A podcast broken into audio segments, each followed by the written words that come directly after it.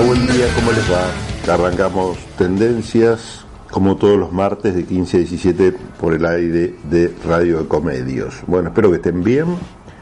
Hoy es primero de junio, arrancamos un nuevo mes con las mismas expectativas que hace, hace un año y medio aproximadamente, que termine este maldito bicho del COVID. Vamos a ver qué pasa.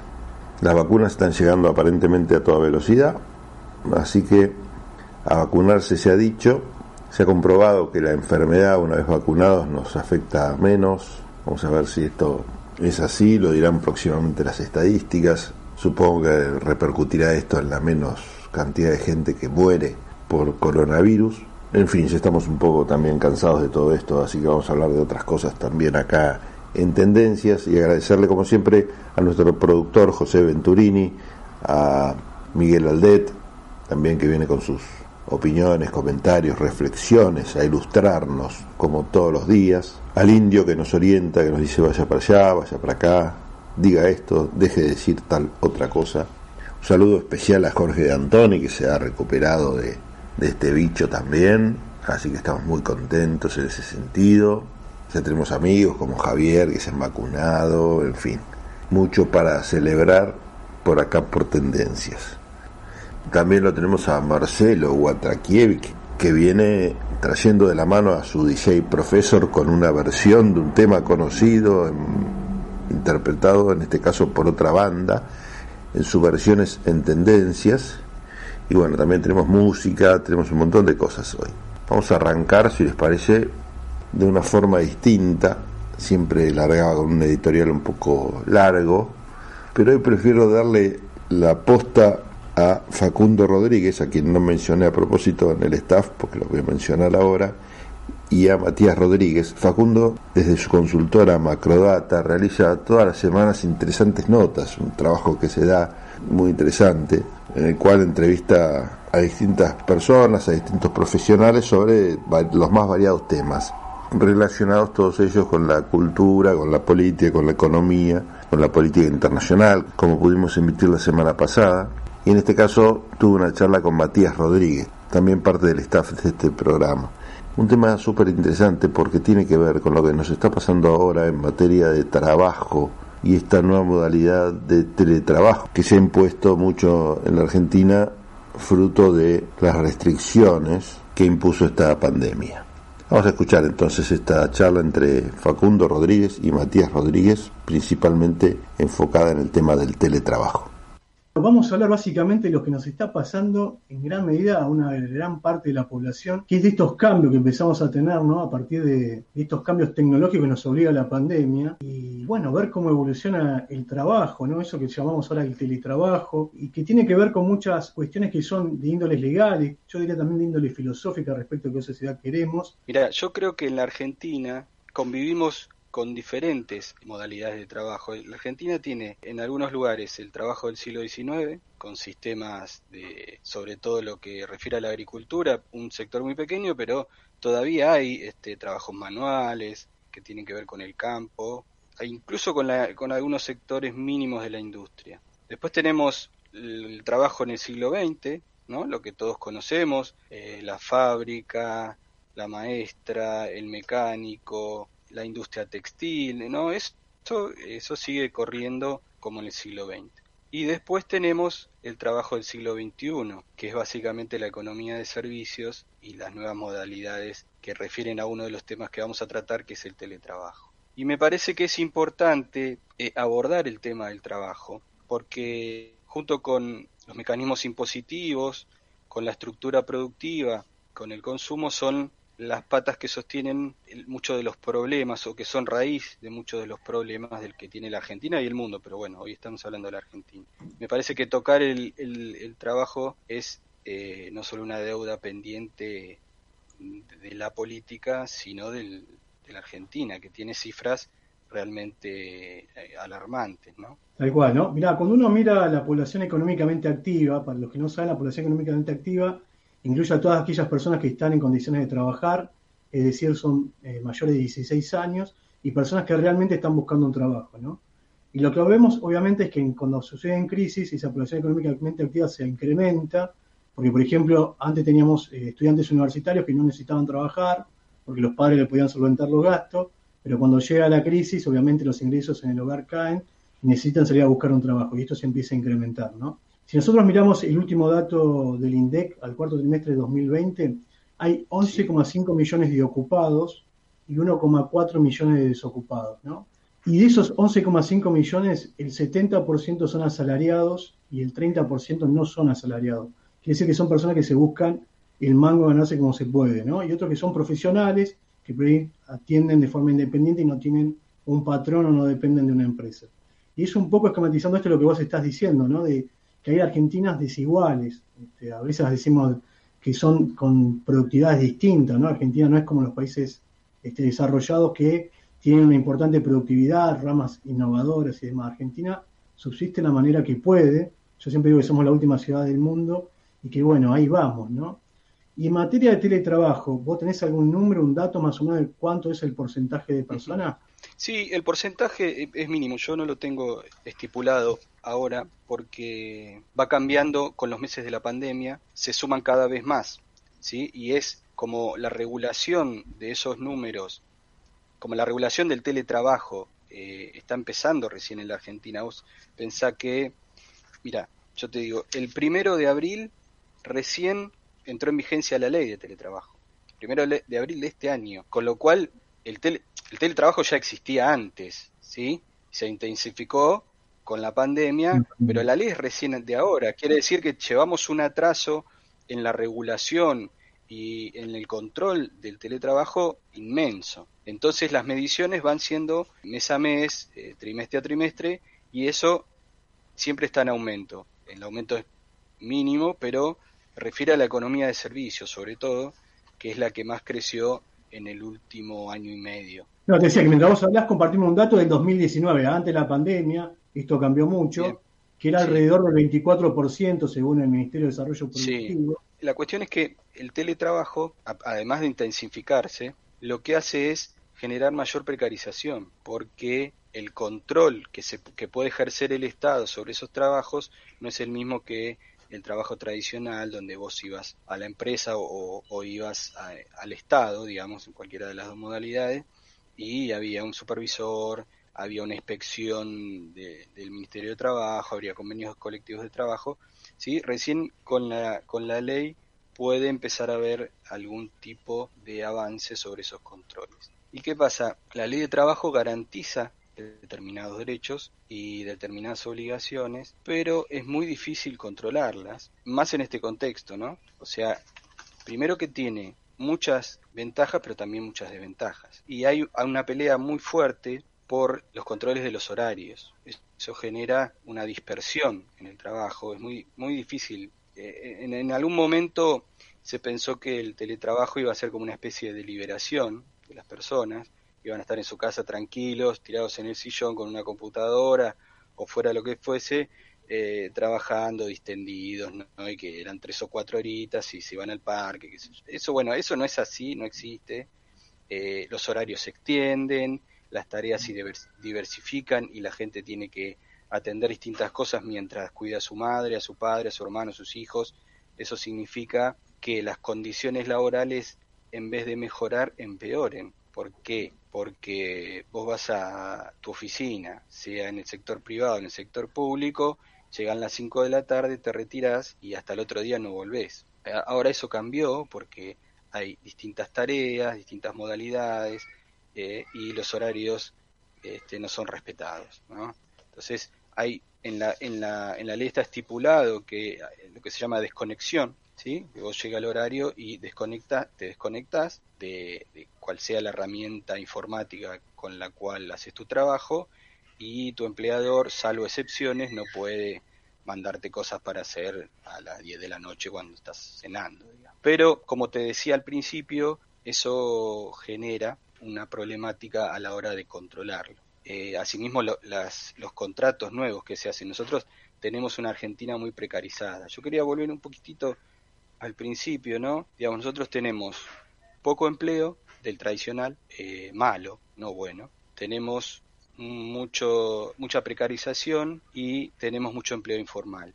esta combinación de toda, ese, de toda esa forma de empleo con el teletrabajo hacen que las condiciones empeoren. Y otra de las cuestiones que tiene la, el teletrabajo es la informalidad, porque muchas, mucho del teletrabajo está en blanco, pero hay una cantidad también del home office antes de la pandemia que tiene que ver con tener cuatro o cinco laburos, escribir para dos o tres revistas, trabajar para dos o tres empresas, ¿no? Que hace que uno sea monotributista o no, pero es muy informal. Y eso hace que haya menos sindicalización. Con lo cual, si hay menos sindicalización, hay menos defensa de esos trabajadores que se asumen a sí mismos en jefe y terminan autoexplotándose, ¿no?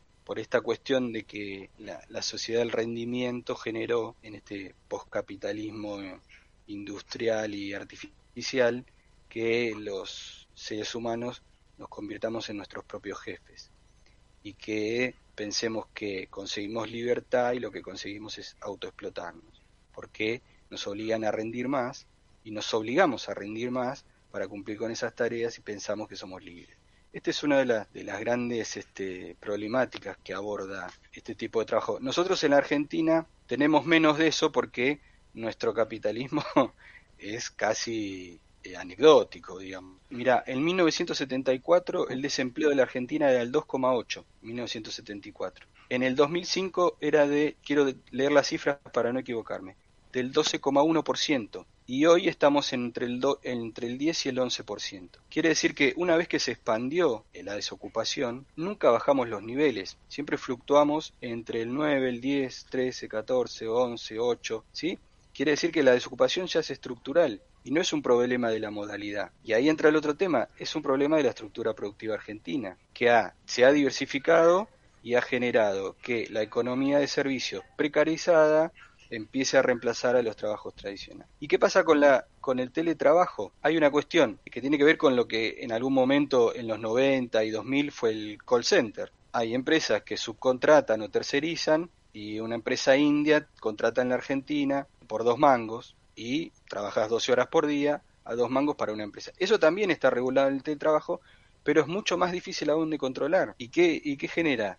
Además, que un pibe profesional o de clase media que consigue, que accede a alguno de esos trabajos, termina diciendo, si yo acá gano 20 mil, 25 mil, 30 mil, 40 mil pesos y me voy a Europa, a Estados Unidos, a la India, qué sé yo, y me pagan en dólares, ¿qué termina pasando? Ese, ese, ese trabajador que nosotros formamos, ya sea de la educación pública o privada, eh, termina yéndose a ser precarizado en otro lado, porque los sueldos, dado la eh, situación económica de la Argentina, son en general un poquito más altos. Así que el problema es muy complejo y me parece que hay que abordarlo rápidamente porque estamos entrando eh, en una situación donde va a ser cada vez más difícil controlarlo seguirlo, eh, sostener los derechos que esos trabajadores tienen garantizados en esta ley de teletrabajo, pero que, como otras leyes, es muy difícil de que sean defendidos. Te hago una consulta respecto a la cantidad de horas, ¿no? Pero son la misma cantidad de horas que la jornada laboral de 8 horas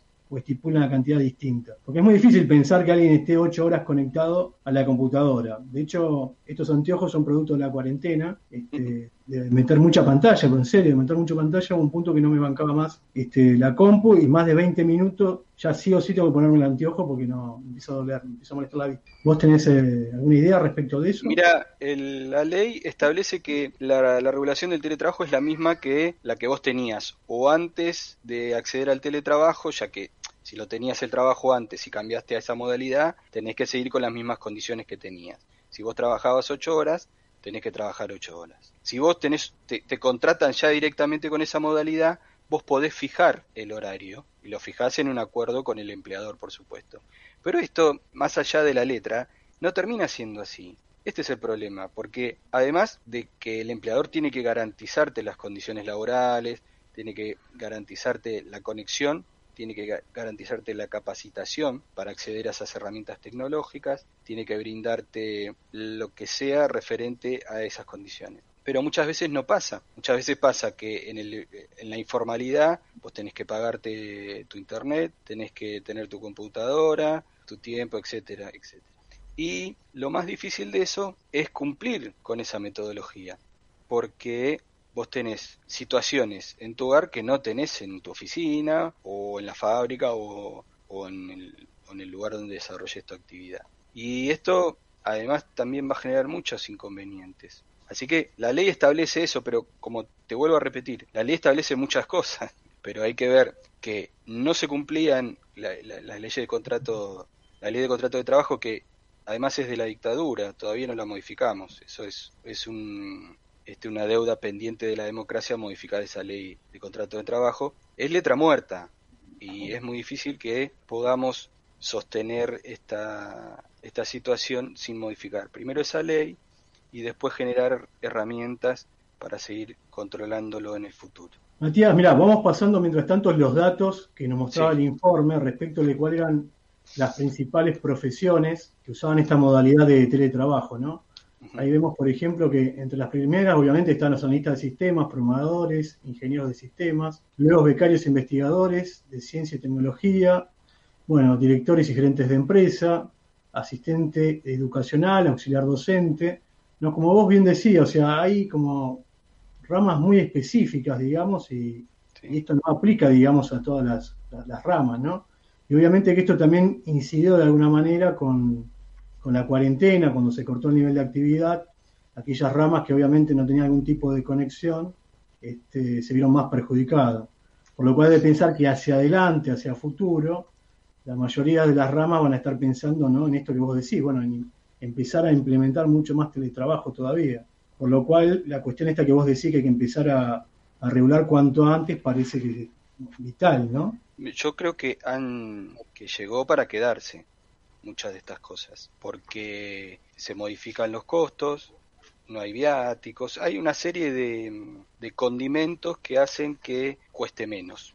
Si vos tenías una empresa de lo que sea, qué sé yo, de marketing, una empresa de, de, venta de productos, una importadora, vos podías eh, alquilar una oficina para 20 personas ahora la alquilas para cuatro y haces trabajar a todo el mundo de su casa y no tenés, o sea, reducís un montón de costos que para, para las empresas son este, muy altos a veces. A mí me parece que, te repito, esto viene para quedarse. Y el tema es que ahí sí vamos a más a lo filosófico, a lo político. Me parece que es una cuestión del neoliberalismo también, ¿no? Y el, hacer, el hacernos creer que somos libres porque decidimos de nuestro tiempo, y en realidad la autoexplotación va a ser cada vez más alta y va a generar muchas dificultades a nivel de las relaciones sociales.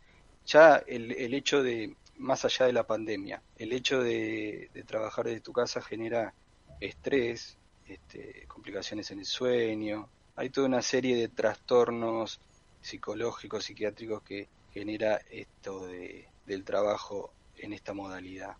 Sí, yo, creo que es como toda herramienta, ¿no? Bien utilizada puede ser este, de gran ayuda. Ahora, obviamente, que usada intensivamente es una explotación tremenda. Eh, si nos ponemos a pensar en Argentina, bueno, hay mucha gente que, trabaja prácticamente 12 horas, ¿no? Trabajar en esta modalidad así 12 horas es prácticamente imposible, es creo que improductivo.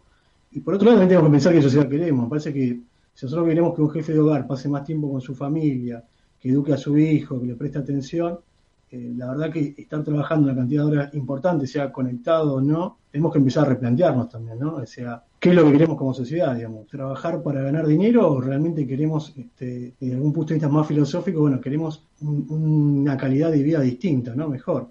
Y eso hace también a lo que es el Estado, digamos, los sistemas de salud, la educación, este, muchas instituciones, digamos, de alguna manera que, que necesitamos pensarla y desarrollarla y no que los procesos nos lleven como nos viene llevando ahora con la cuestión esta del, teletrabajo, ¿no? Así que bueno, es vital este, empezar a regular en este sentido, ¿no? La ley creo que de alguna manera implica, digamos, una atención, pero como vos decís, hay que, tratar de intensificar, porque también esto cambia de alguna manera la, forma de organizarse de las familias también, ¿no? Este, más allá del individual del trabajador. Sí, y además me parece que hay una cuestión muy eh, vital que es la, la cuestión de la libertad. Creemos que somos más libres, en realidad nos explotamos más y perdemos libertad.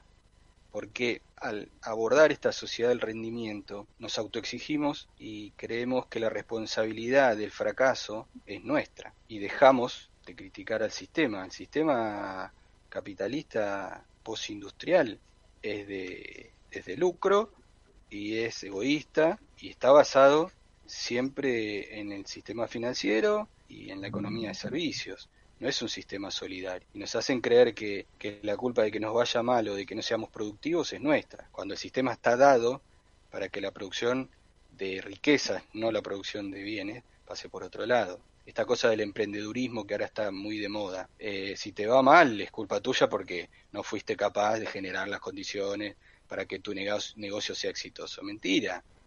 Las reglas del mercado hacen que por más voluntad, esfuerzo, ganas y, formación que vos tengas, si, si viene un, un, grupo que es más grande que vos, se acabó el emprendedurismo. Esto es una, como una, la concepción neoliberal nos mete esa cosa de ustedes este, fracasan y el sistema es exitoso. Es una trampa un poco perversa, pero bueno, es el sistema que tenemos.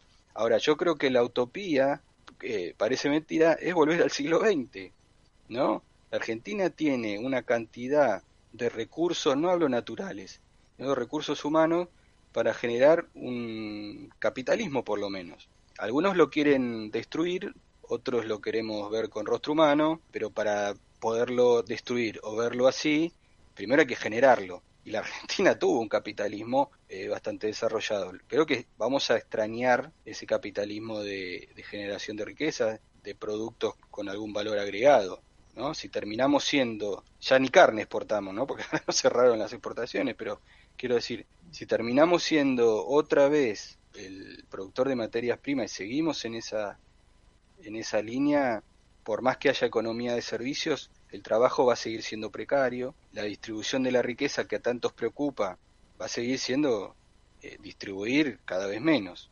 Por eso me parece que lo que debemos discutir posteriormente a poder controlar este tipo de trabajo es la producción de la riqueza en la Argentina. No podemos seguir eh, importando todo y produciendo poco. Y, eso es, una economía del siglo XIX. Me parece que hay grandes temas que están ausentes en la agenda y que requieren un poquito más de imaginación. Tal cual, Matías, creo que es necesario repensar la Argentina, la estructura productiva, qué es lo que queremos, qué es lo que queremos producir, qué es lo que queremos consumir, cómo lo queremos hacer, qué calidad de vida queremos. Y bueno, eso la verdad que merece un trabajo importante de la dirigencia y bueno, la verdad que no está muy metido en eso pero es importante que la sociedad empiece a replantearse estas cuestiones. ¿no? Hay procesos que muchas veces son muy difíciles de, poder contrarrestarlos, digamos. Entonces hay que seguir la ola y ver cómo mejorarlo, cómo usarlo de la mejor manera posible, ¿no? Y esta es una cuestión importante en ese sentido. Bueno, Matías, te agradezco a vos por tu tiempo. Sí, si querés, te, si querés te quiero una cosita última. Viste, a nosotros nos gusta mucho el Pepe Mujica y él dice que uno compra eh, tiempo con el trabajo cuanto más trabaja, menos tiempo tiene para desarrollar su vida, para leer, para contemplar, para ocuparse de su familia. Me parece que eh, tenemos que estar menos preocupados por pagar la cuota de la tarjeta y más preocupados por con nuestro tiempo hacer cosas que modifiquen la calidad de vida de la sociedad. Tal cual, así es. Bueno, empezamos a, hablar o a pensar, o a, por lo menos a, de, de esa manera, digamos, empezamos a generar algo distinto, ¿no? Bueno, Matías, gracias a vos por tu tiempo y bueno, esperemos estarte pronto para seguir conversando sobre los desafíos que tenemos hacia adelante en materia social, ¿no? Gracias. Muchas gracias, Facu. Nos vemos. Chau, chau. Ecomedios.com AM1220. Estamos con vos. Estamos en vos. Ana va caminando por la calle con el barbijo